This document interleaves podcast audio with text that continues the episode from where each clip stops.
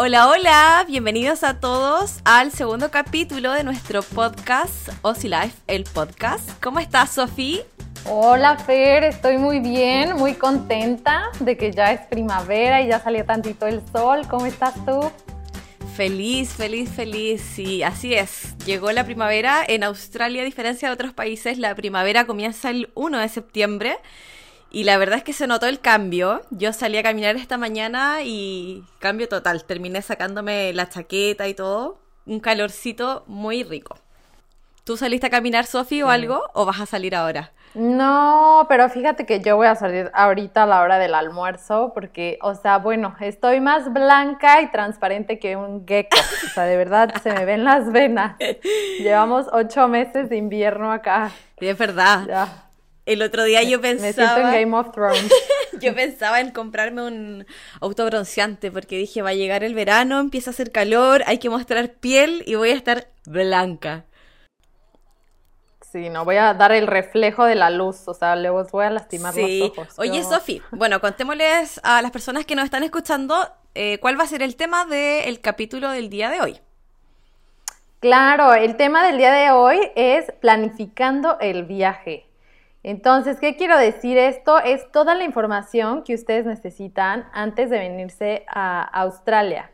Entonces, en temas de documentación, cuánto dinero necesitan, la preparación básica del idioma, distintos tipos de visas que existen y los requisitos y, por supuesto, muchísimos tips para que no se quede nada fuera del tintero.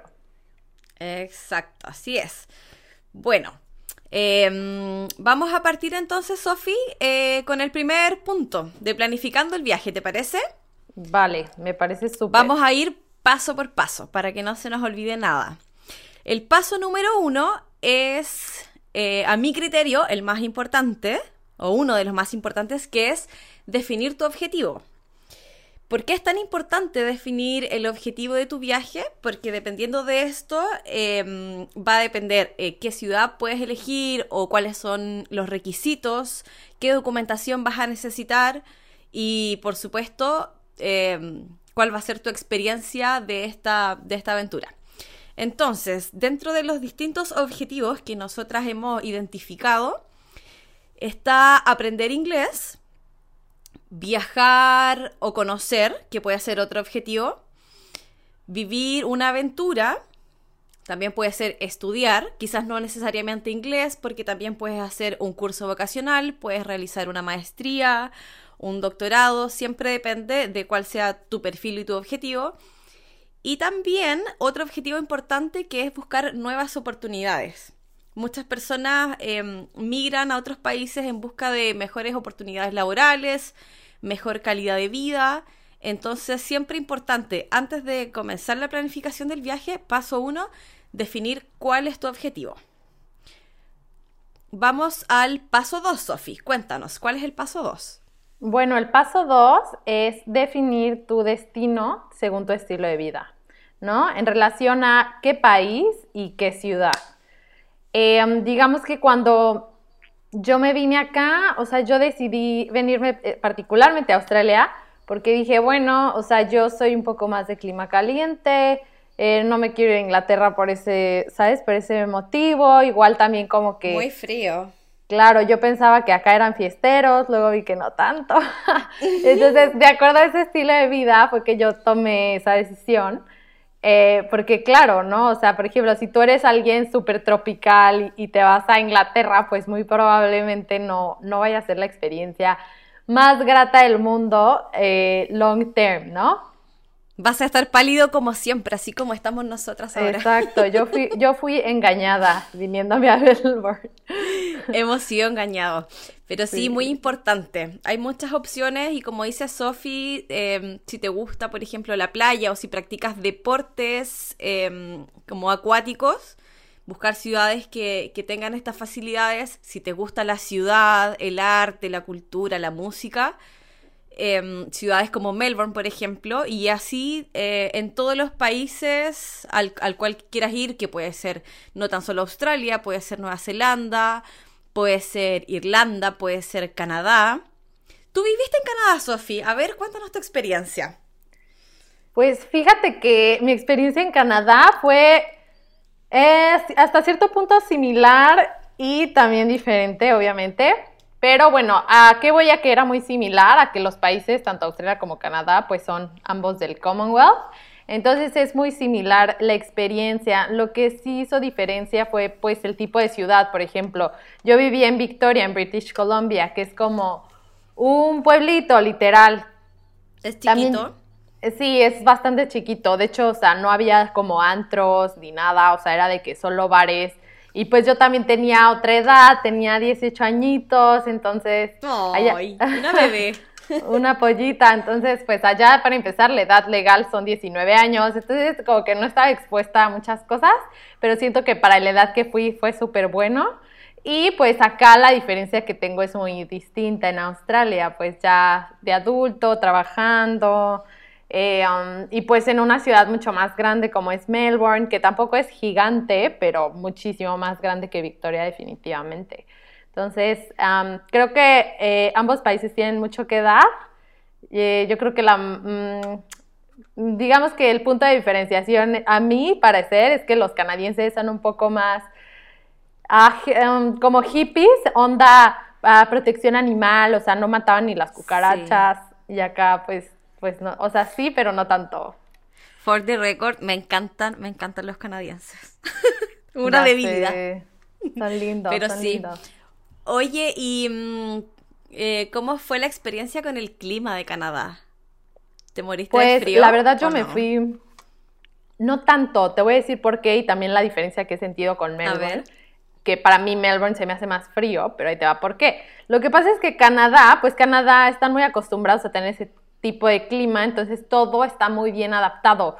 O sea, las casas están completamente este, aisladas, el transporte público todo tiene calefacción, o sea, realmente nunca sientes el frío que está haciendo en el ambiente.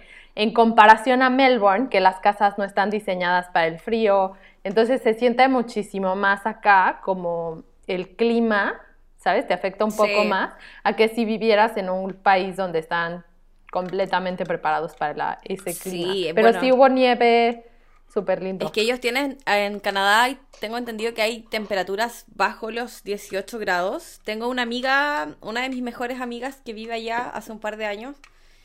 Y veo las temperaturas y es como, yo no sé si podría soportar eso. No sé si estoy preparada. Pero bueno. Pero igual te acostumbras con la ropita y todo. Sí, bien abrigadita. Hay que abrigarse por dentro, como decimos nosotros en Chile. Tomarse algo. Oye, Sofi, pasemos al paso 3. No menos importante, la preparación del idioma. Si bien uno de los objetivos puede ser que tú viajes a otro país con el fin de estudiar el idioma, principalmente inglés, que es como el, idioma mm, universal, eh, es importante siempre igual tener una preparación antes de, porque es lo que te va a facilitar eh, tu proceso de adaptación, que por lo general son un par de semanas, un par de meses, entre que te acostumbras con el jet lag, em, te instalas en el lugar donde vas a vivir y porque siempre la primera semana hay que hacer muchos trámites. Por ejemplo, hay que em, activar una línea telefónica. Tienes que abrir una cuenta en el banco Em, ¿Qué más? ¿Qué más hay que hacer la primera semana? Me olvidé. Pues Me olvidé. preguntar por lugares, ¿sabes? Como tratar de ubicarte. Las cosas o sea, todo eso, claro, inclusive saber dónde está el supermercado, o sea, realmente como que ubicarte y si no tienes el idioma desarrollado, pues se te va a complicar porque lo vas a tener que hacer un poco solo en vez de apoyarte como con Exacto. Y también porque el tener un mejor manejo del idioma es lo que te va a permitir Em, optar a mejores oportunidades laborales en un corto plazo. Entre mejor sea tu nivel de inglés o más rápido puedas avanzar, vas a tener el chance de optar a mejores posiciones en donde tengas que interactuar con público, em, atender personas. Entonces es súper importante siempre preparar una base antes de comenzar a estudiar. El paso 4 Sofi, que son requisitos y documentación. Bueno, la documentación requerida va a depender, como habíamos dicho, primero pues del objetivo, que eso te va a llevar al tipo de visa que debes de aplicar. Entonces, hay distintos tipos de visa. Puedes aplicar si solo quieres venir de vacaciones a una visa de turista, si quieres aplicar para eh, estudiar, visa de estudiante, también para trabajar está la Working Holiday. Voy a dejar a Fer, que es experta en este tema, porque bueno, ella misma hizo este tipo de visa, que nos platique un poquito de eh, qué se necesita para la Working Holiday Visa. Licenciada en Working Holiday. Sí, doctorado, PhD. Mira, eh, claro, así como mencionaba Sophie, vamos a hablar de las dos principales visas que los jóvenes em, aplican para viajar a países como Australia en este caso, que son la visa de estudiante y la Work and Holiday. Entonces, vamos a hablar de los requisitos que tiene la Work and Holiday. Primero, tienes que chequear si el país de donde tú eres tiene convenio de Work and Holiday con el país que quieres visitar, ya que no todos los países tienen. Tengo entendido, Sofi, que ustedes en México no tienen Work and Holiday. ¿Me equivoco? No, por desgracia no. Nos gustaría. Tenemos en Nueva Zelanda, Francia, Japón, pero no acá. Claro. Entonces siempre chequear eso, porque los países tienen convenios con algunos países y con otros no, entonces ese es primer paso. Otro de los requisitos de la Work and Holiday es que las personas que apliquen a esta visa tienen que ser mayores de 18 años y menores de 30 años en el caso de Australia hay países que tienen un, rango de edad más amplio, como es el caso de Nueva Zelanda y de Canadá, que puedes postular a una Work and Holiday hasta los 35 años. Otro requisito es ser soltero y no tener hijos. Y esta es una documentación requerida que tienes que hacerla a través de una declaración notarial. Este es un punto de diferencia que Sofía después lo va a mencionar cuando hable de la visa estudiante, porque la visa estudiante sí está permitido eh, tener hijos, viajar con hijos, con pareja, etc. Pero no me voy a adelantar. Otro de los requisitos es haber cursado al menos dos años de educación superior. Eh, y esto tienes que también demostrarlo con tu certificado de, estudios. Otro requisito de la Work and Holiday es que tienes que rendir un examen de inglés. Puede ser un examen llamado TOEFL o también puede ser el IELTS. Acá lo que te piden en el fondo es un es que tú puedas comprobar que tienes un nivel de inglés suficiente como para poder eh, comunicarte al inicio em, en cosas básicas. Entonces, los puntajes que piden tampoco son tan altos. Por ejemplo, en el caso del TOEFL piden 32 puntos de un total de 120. Y en el caso del IELTS, em, la puntuación es de un 4.5 de 9 puntos en total. Otro requisito es una carta de apoyo del gobierno de tu país. Y esto también depende de tu país. Por ejemplo, en mi caso, cuando yo postulé la Work and Holiday, que esto fue ya hace tres años más o menos, en ese tiempo en Chile sí nos pedían la carta de apoyo del gobierno. Y era muy gracioso porque se hacían filas, Sofi. Te juro que filas. ¿En serio? sí, hubo un año que la gente no sé, llegaba en la mañana, 5 de la mañana, a hacer la fila para sacar el número y que te, y que te dieran la, mm, la carta. Y ni siquiera te la daban de inmediato, o sea, había que solicitarla y después tenías que volver. Ujule. Sí. Eh, ahora, actualmente, en Chile por lo menos, ya no están pidiendo esta carta. O sea, es decir, el gobierno de Australia ya no está exigiendo esta carta. Pero hay países que aún tienen que presentarla. Otro requisito que es obligatorio, y que esto aquí hago, lo destaco porque hay personas, por ejemplo, que están dentro de Australia que quieren postular a una Work and Holiday, es que para postular a esta visa tienes que estar fuera del país. Es decir, si yo, Fernanda, estoy ahora en Australia haciendo mi visa de estudiante y quiero pasarme una visa Work and Holiday, no puedo aplicar desde dentro. O sea, tengo que salir para aplicar a esta visa. Em, súper importante. Súper importante, sí. Otro requisito es que para la Work and Holiday tienes que demostrar fondos suficientes eh, para mantenerte durante el, primer periodo en Australia, que es un equivalente alrededor de 5 mil dólares. Y, muy importante, último requisito es no tener una visa cancelada o rechazada dentro de Australia. Eso es como lo básico de la Work and Holiday. Y... Pues... Dime. Súper claro, oye, no, sí, o sea, yo de verdad ya aquí, la clase de Working Holiday, para cuando ¿Tomaste nota? México, ya sé. ¿Tomaste nota? Sí, claro. yo puedo ser tu asesora, Sofía, en Work and Holiday. Sí, oye, ya, ya la tengo. bueno, Sofía, cuéntanos entonces de la, segunda, de la segunda opción que tenemos, que es la visa de estudiante. Perfecto. Bueno, chicos, para la visa de estudiante, eh, primero es ser mayor de 16 años y estar este, en, bueno, matriculado en un colegio, en una institución educativa. Eh, debes de tener un COE, que es el Confirmation of Enrollment, que básicamente es esta matrícula vigente al momento de aplicar a la visa. Entonces, todo el trámite del colegio se hace previo a la aplicación de la visa y no después. Ahora, tienes que demostrar que tienes una buena condición de salud y bueno, más hoy que nunca a través de... En grande, en mayúscula. Sí, sí, o sea, si no estás sano, ya chao. Ah, no es cierto. No, pero bueno, tienes que hacer exámenes médicos y biométricos y esto puede depender del país. Por ejemplo, para México no se piden este tipo de exámenes médicos, pero sí los biométricos. Y para otros países como Colombia piden ambos. Ahora, ¿en qué consisten los exámenes médicos? Es una toma de em, rayos X al tórax y un examen médico general. Y los exámenes biométricos, esos son muy sencillos, solo es la toma de huellas digitales, una foto y chao. Entonces, eso es súper importante. Ahora, después necesitas el seguro de salud que cubra el periodo total de tu visa. Normalmente si tú aplicas a una visa mayor a 10 meses, inmigración te da dos meses adicionales de vacaciones, entonces tienes que estar cubierto por un periodo de 12 meses, 10 más 2.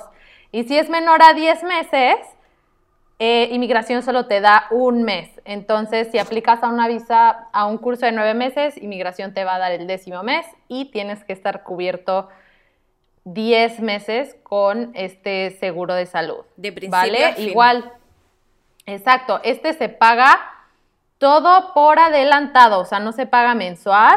Esto es antes de aplicar a la visa, tú ya tienes que tener la cobertura total pagada por el periodo total de la duración de tu visa. Ahora, siguiente, evidencia de fondos monetarios suficientes para cubrir los gastos en Australia, ¿no? Esto quiere decir que es manutención y matrícula, o sea, costos de vida, transporte, alimento y bueno, lo que sea que reste por pagar de tu curso, eso se tiene que demostrar. Eh, este monto está sujeto pues al país de origen y también es dependiendo del caso si viajas solo, si viajas con pareja, si viajas con niño, entonces eh, pues no les puedo decir un monto ahorita digamos preciso porque es caso por caso. Y el último, que es este, la carta intención, que este es el más importante, todos son importantes, pero este es el más importante, que es básicamente la historia que le estás contando a inmigración con tus motivos de por qué quieres venir a Australia. Entonces, aquí tú te presentas con ellos, quién eres, qué estudiaste, tu experiencia laboral, este, qué vas a estudiar y por qué hace sentido que vengas a estudiar esto en relación a lo que le contaste previamente, ¿no? En tu historia. Entonces, esta carta hay que saberla hacer. Eh, igual les vamos a dar información más adelante. Vamos a tener un workshop increíble que les vamos a dar tips de cómo hacer esta carta, porque de verdad, cuando hay negaciones de visa, el agente toma literal todo lo que se menciona en esa carta. Entonces, de verdad es clave, chicos. Es así, tiene que ser muy coherente por lo demás. Claro, y evitar decir como cosas que no van, ya saben, o sea, es como una cover letter cuando tú vas a un trabajo y tienes que también como que dar una carta presentación, tiene que ser muy precisa de por qué quieres ese trabajo, esto es lo mismo, muy precisa, evitar irse por la tangente de, y tengo un perrito, y, o sea, hay que evitar como que ser súper concisos con, con el mensaje que queremos transmitir la inmigración. Así es. Hagamos una, un resumen, una conclusión de ambas visas, Sophie. Em, por ejemplo, eh, dentro de las comparaciones entre la visa estudiante y la visa Work and Holiday, que lo adelantamos un poco cuando estábamos explicando, es el tema de viajar con pareja, por ejemplo. Que la Work and Holiday está diseñada para personas eh, solas, en teoría, personas jóvenes, tiene un límite de edad, que es hasta los 30 años, y no puedes tener hijos y no puedes eh, estar casado. A diferencia de la visa de estudiante, que es una visa que te permite viajar con tu pareja, puede ser tu novio o tu, mm, tu, no sé, tu pareja, tu marido, tu esposa, si es que es así, y también te permite viajar con familia. ¿Te parece si el capítulo siguiente lo hacemos sobre, la, sobre viajar en pareja, Sofi? Creo que es un tema súper interesante. Sí, claro para, que, para que ahondemos un poquito más ahí, porque también es bastante información y nos preguntan mucho por viajar en pareja y viajar con familia. Así que creo que es un tema interesante. Em, otra comparación de la Work and Holiday con la visa de estudiante, y aquí voy a hablar de mi experiencia personal porque eh, tengo la experiencia de ambas visas, es que si bien la Work and Holiday te permite trabajar 40 horas semanales, versus una de estudiante que te permite trabajar 20 horas semanales, aquí hay un truco, porque todo tiene un truco, que es em, el tema de los taxes. Por ejemplo, cuando tú estás con una visa Work and Holiday, em, cuando tienes que pagar impuestos, el gobierno te cobra el doble de impuestos como si fueras un estudiante. Yo me quería morir cuando me enteré de esto porque no tenía idea. O sea, me vine feliz, trabajemos, ganemos plata, viajemos. Pero nunca, mm, yo soy bastante desordenada, la verdad, entonces jamás como que puse tanta atención en el tema de los taxes, que no sé qué. Dije, bueno, llegará el día en que tenga que hacer la declaración y alguien me ayudará y, y filo. Chao. Pero, pero claro, ahí me di cuenta, cuando pasé a ser estudiante, y dije, oye, pero ¿y acá qué estaba pasando? ¿Por qué eh, esta diferencia? Y efectivamente, la visa Work and Holiday, cuando sobrepasas un monto de trabajo, o sea, de horas, de, no, miento, de ingresos, durante el año, te pega el palo. O sea, me estaban descontando taxes de, mm, no sé, sobre un 30%, entonces me di cuenta que finalmente me saqué la mugre trabajando y estaba pagando todo en impuestos. Entonces eh, en mi opinión personal, creo que ese es un plus de la visa de estudiante, en donde los taxes son mucho menores y no, no se siente tanto. O sea, es razonable versus la Work and Holiday. Claro. Sí, y... yo tengo entendido que la de estudiante tienes como un monto, creo que este año fueron 20 mil dólares y empiezas a pagar impuestos después de los 20 mil dólares, pero la Working Holiday pagas desde el dólar uno, ¿no? O sea, cierto porcentaje. Desde cada dólar que tú ganas con la Working Holiday, tú tienes que pagar impuestos. Entonces, se siente bonito durante el año estar ganando mucho porque estás trabajando muchas horas, pero cuando sumas y restas al final del año, cuando te toca hacer la declaración, viene el golpe. Ahí está la realidad. Aquí estaba el truco, no era todo tan hermoso. sí, claro. Sí. Y eh, otro, otro plus eh, que yo encuentro de la visa de estudiante es que te permite acceder a muchos descuentos por solo ser estudiante. Nosotros como estudiantes tenemos un, un ID, que es una tarjeta de identificación que nos dan en las instituciones, sea en la universidad, en el colegio, en la escuela de inglés, y ese ID siempre em, te sirve para, por ejemplo, em, acceder a un valor estudiante en los museos, en los tours, cuando viajas. Em, tiene bastantes beneficios que un Work and Holiday no tiene. Y la verdad es que si te gusta conocer, si te gusta salir, si te gusta viajar, sirve bastante.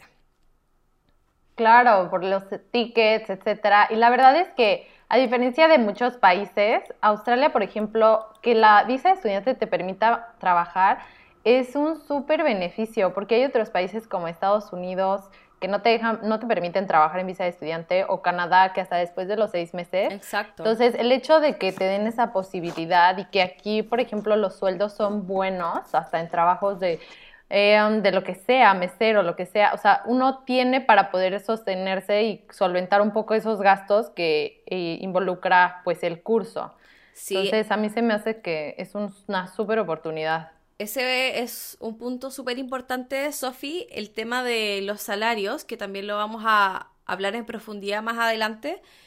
Pero claro, o sea, tú dices trabajo 20 horas semanales, pero el nivel de ingresos que puedes tener teniendo un trabajo normal, o sea, todos los trabajos son bien pagados, que con 20 horas la verdad es que puedes tener una vida muy tranquila, que te va a permitir pagar tus estudios, que te va a permitir mantenerte, que te va a permitir en el fondo tener una vida tranquila y no con tantas preocupaciones, porque también, o sea, el gobierno tampoco eh, pone 20 horas porque sí, ellos saben que 20 horas, sumando y restando, es una cantidad de horas que le va a permitir a un estudiante generar los ingresos suficientes para poder sostenerse.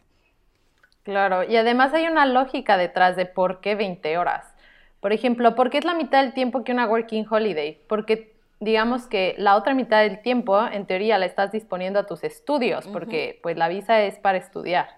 Entonces es un balance que también inmigración le da a los estudiantes, es como, ok, te voy a dar el beneficio de poder trabajar, pero sin que ese beneficio te afecte a tu desempeño académico. Entonces el 50% de tu tiempo lo destinas al trabajo, pero el otro 50% a tus estudios, que fue pues el objetivo primario por el que estás viajando. Exactamente, ¿viste? Por eso es importante definir el objetivo. Exactamente. Sí, Sofi, pasemos al paso 5. Súper, vamos a la aplicación de la visa. Chan, chan, chan. Bueno, obvio, este es el paso más importante, ya una vez que tomas la decisión. Y pues también es el más fácil, yo pienso. Entonces, bueno, a lo largo de la planificación de nuestro viaje, eh, nos preparamos, reunimos la documentación necesaria y pues básicamente ya solo quedaría hacer como el double check para que todo esté en orden y enviar nuestra aplicación. Entonces, eh, en cuestión de tiempos, porque sé que muchas, eh, muchas personas me han preguntado esto, o sea, ¿cuánto tiempo se debe de destinar para todo esto? Eh, mira, antes de que tu curso empiece, tú debiste haber aplicado tres meses antes. ¿Por qué? Porque inmigración toma de 4 a 12 semanas en tomar una decisión. Entonces, por eso se da ese rango de tiempo. O sea, tres meses antes de la fecha de inicio de tu curso, tú debiste haber aplicado tu visa y un mes antes de aplicar a la visa, tú debiste haber iniciado el proceso para gestionar todo con el colegio, documentación, traducciones que tengas que hacer, etc. Entonces, básicamente el time frame completo son cuatro meses, ¿ok? Cuatro meses si te encuentras fuera de Australia. Exacto. Eh, Sí, es muy importante recalcar eso, Sofi, porque mm, a veces la ansiedad cuando queremos viajar puede jugar un poco en contra y son procesos que determina inmigración, que no determinamos ni nosotros ni el aplicante. Entonces, ser muy paciente con eso y ser consciente de los tiempos. Por eso es tan importante destinar un tiempo a planificar tu viaje, porque no es, no es una decisión que se toma de la noche a la mañana y tampoco es un proceso que dura una semana. Entonces es súper importante respetar los tiempos y respetar los procesos. Vamos a revisar el paso 6, que sería el último paso. Este paso es comprar los tickets acá vamos a hacer una recomendación muy importante porque esto lo preguntan mucho y pasa mucho también, que es un error común que por supuesto no queremos que nadie más lo cometa, que es eh, comprar los tiquetes sin tener la visa aprobada. Y acá hago mención a lo que dijiste tú recién, Sofi, de los tiempos que toma inmigración en aprobar una visa. Pasa mucho que hay gente que compra el ticket porque comenzó a hacer el proceso de la matrícula de la escuela, que empezó a hacer otro tipo de documentación, a escribir su carta, pero su visa o no ha sido aplicada o está en proceso y aún no tenemos respuesta de inmigración. Y ha pasado que a veces em, la persona dice, no, yo creo que se va a demorar dos semanas, entonces compro el tiquete. Pero inmigración tomó cinco semanas. ¿Y qué pasa?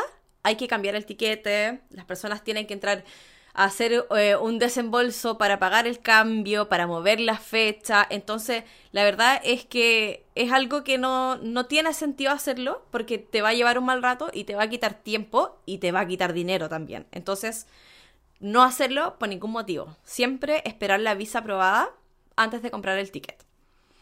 Claro, o sea, y si les da mucha ansiedad este tema, igual eh, empiecen su proceso entonces antes de ese time frame que yo les di, sobre todo para aplicaciones de eh, educación superior, eh, estilo maestrías y PhD, yo inclusive daría un time frame de seis meses para que efectivamente no tengan problemas ni con los tiquetes ni con nada. Exacto. Algunos tips, eh, Sofi, para chequear los precios de los tickets es, utilizar plataformas como Skyscanner, Kayak, Despegar o Google Flights, en donde puedes activar alarmas para monitorear un poco el valor de los tickets, si es que suben, si es que bajan, porque si bien em, no has comprado el tiquete aún porque estás esperando la aprobación de la visa, puedes saber más o menos en qué mes o dentro de qué meses vas a viajar, entonces puedes ir haciendo un seguimiento para saber si los tiquetes suben, bajan y obviamente siempre tratar de obtener un mejor, un mejor valor. Y una recomendación personal, dos en realidad, que estas van de mi parte, eh, algunos trucos que yo aprendí viajando, que obviamente los quiero compartir, es una vez que tengan predefinida la fecha del viaje, busquen eh, lo mismo, el mismo valor, la misma página a través de otro navegador o de otro dispositivo. Porque ya sabemos que los teléfonos, Sofía, hoy en día nos escuchan. entonces, entonces dicen, oye, este quiere viajar, tiremos el precio más alto. Y, la verdad es que yo lo he comprobado, y no tan solo con viajes, sino con otras eh, compras online que he hecho que me voy a otro navegador o le pido el teléfono a alguien en donde no haya buscado esta información y efectivamente puedo encontrar em, valores mucho más bajos. Así que ese es un tip. Y el otro tip es que muchas veces escogimos vuelos eh, un poco más largos para ahorrarnos un poco de dinero porque cuando tenemos escalas de por sí los vuelos son un poco más económicos. Pero yo digo, oye, si tengo una escala, por ejemplo, en Europa, una escala obligatoria. Entre tomar una escala de seis horas, que voy a estar encerrada en el aeropuerto, a tomar una escala de quizás dos días, ¿por qué mejor no me tomo un descanso en otra parte, recupero el cuerpo del viaje y aprovecho de conocer otro lugar?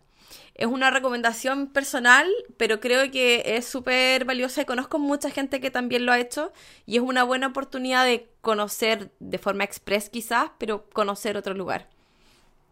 No, y la verdad es que eh, es muchísimo mejor porque sobre todo venir a viajar a Australia de Latinoamérica, pues la verdad, 23 horas de vuelo yo creo que es razonable, pero no compren de verdad más de 23, o sea, si se avientan 33 horas Van a sufrir, se los estoy diciendo de verdad. O sea, tomen el consejo de Fer de hacer mejor un multicity, porque así de verdad, si van a hacer las treinta y tantas, mejor háganlas en dos días y el cuerpo se los va a agradecer un montón y pues toman la oportunidad de obviamente conocer otra ciudad. Sí, al menos una foto de recuerdo van a tener.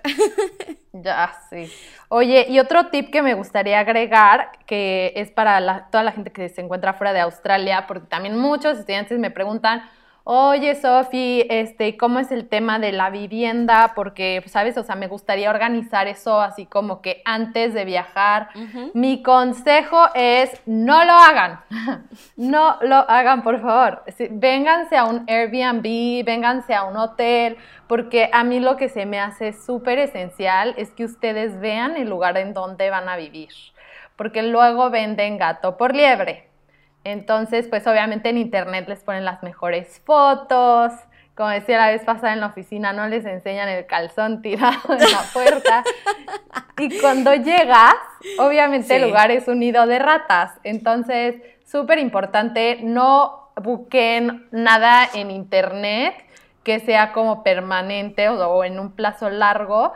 Yo les recomiendo hagan las inspecciones acá. Siempre hay habitaciones disponibles, no se preocupen, no se acaban todos los días se abren y esos mismos días se cierran. Váyanse tres semanas, cuatro a un Airbnb o a un hotel, esa es mi recomendación.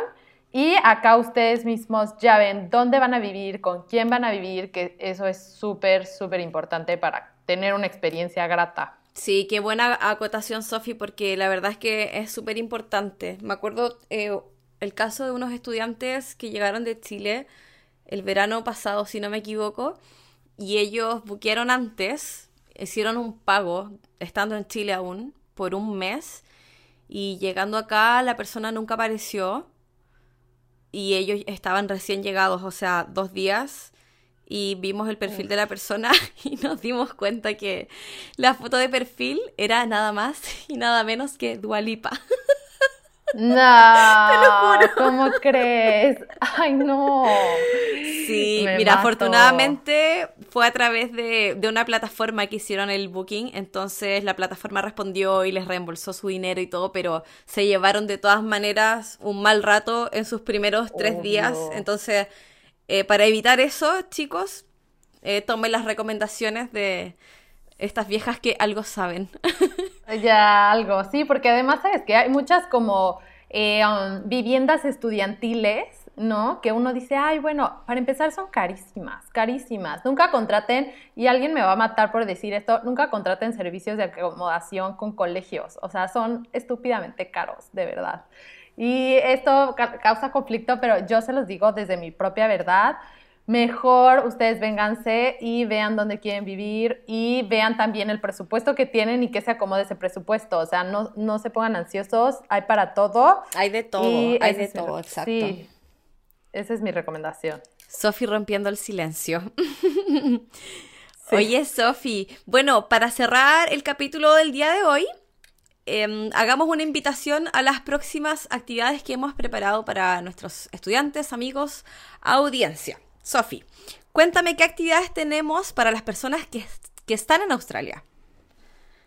Bueno, para los que están en Australia, como les había comentado anteriormente, vamos a tener el webinar. De hecho, ya este jueves estamos súper cerquita, dos días, jueves 3 de septiembre a las 4 de la tarde y será cómo escribir una buena carta de intenciones. Entonces, ya saben, esto es clave, hay que tomarse ese documento con la seriedad que se merece porque se presenta inmigración. El segundo es el jueves 10 de septiembre y también es un tema que ha sido súper controversial ah, para la industria últimamente, que es cómo pudo aplicar a la visa COVID.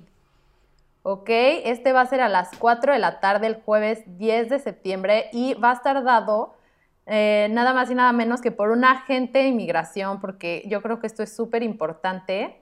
Este, y ustedes pueden enviar sus preguntas con nosotros a través de nuestras redes sociales, ya sea Facebook o Instagram, de qué preguntas le quieren hacer a la gente para que en ese webinar él se las pueda responder.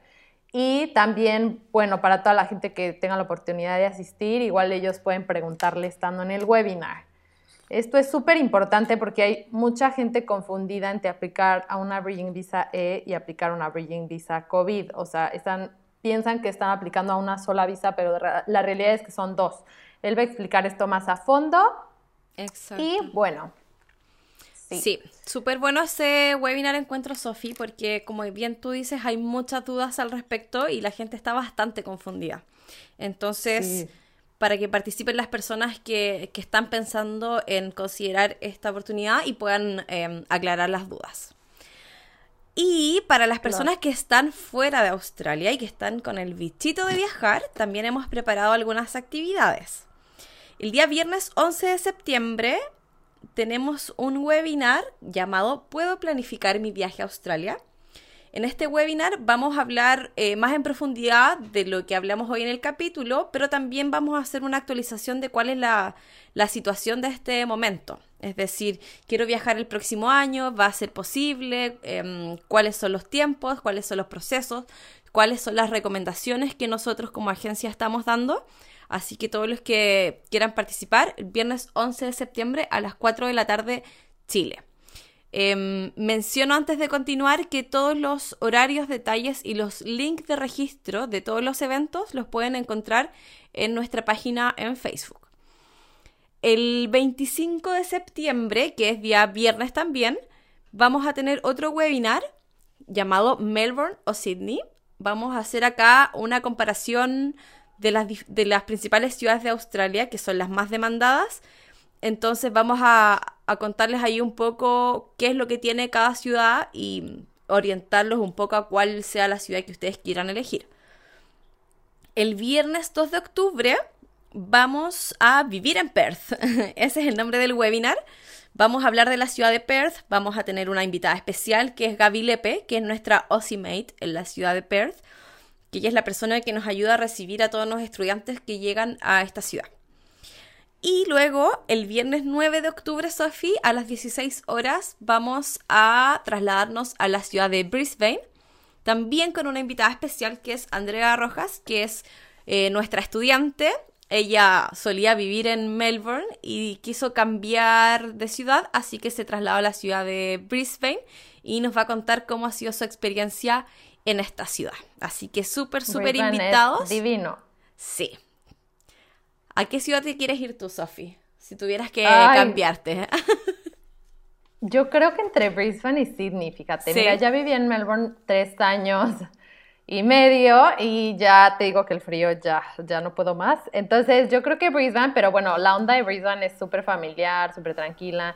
Y Sydney es donde está toda la oportunidad laboral. Luego, bueno, ya en ese webinar les platicaremos más, pero por ejemplo vi un reporte de el desarrollo de startups en tecnología y predominantemente todas estas tech startups están en New South Wales. O sea, todos los job advertisements en LinkedIn están primariamente en New South Wales, seguidos de Victoria. Entonces, creo que hay mucha oportunidad laboral en Sydney para hacer una postgraduate visa, entonces pues igual para allá me voy. Exacto, porque depende de tus objetivos.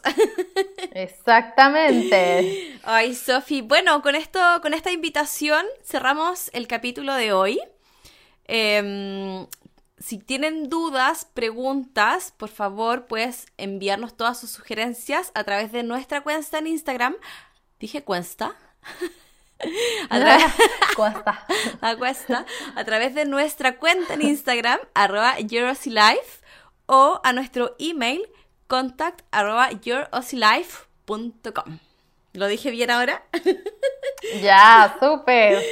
Ay, muchas gracias, Sofi. Como siempre, un placer tener estas conversaciones contigo, Amix. Lo pasamos súper, súper bien. Esperamos Siempre, que, amiga. que les haya sido de gran ayuda y repito, cualquier duda, sugerencia, no se escriban. Muchas gracias a todos por escucharnos. Sí, hasta la próxima. Hasta la próxima. chao. chao.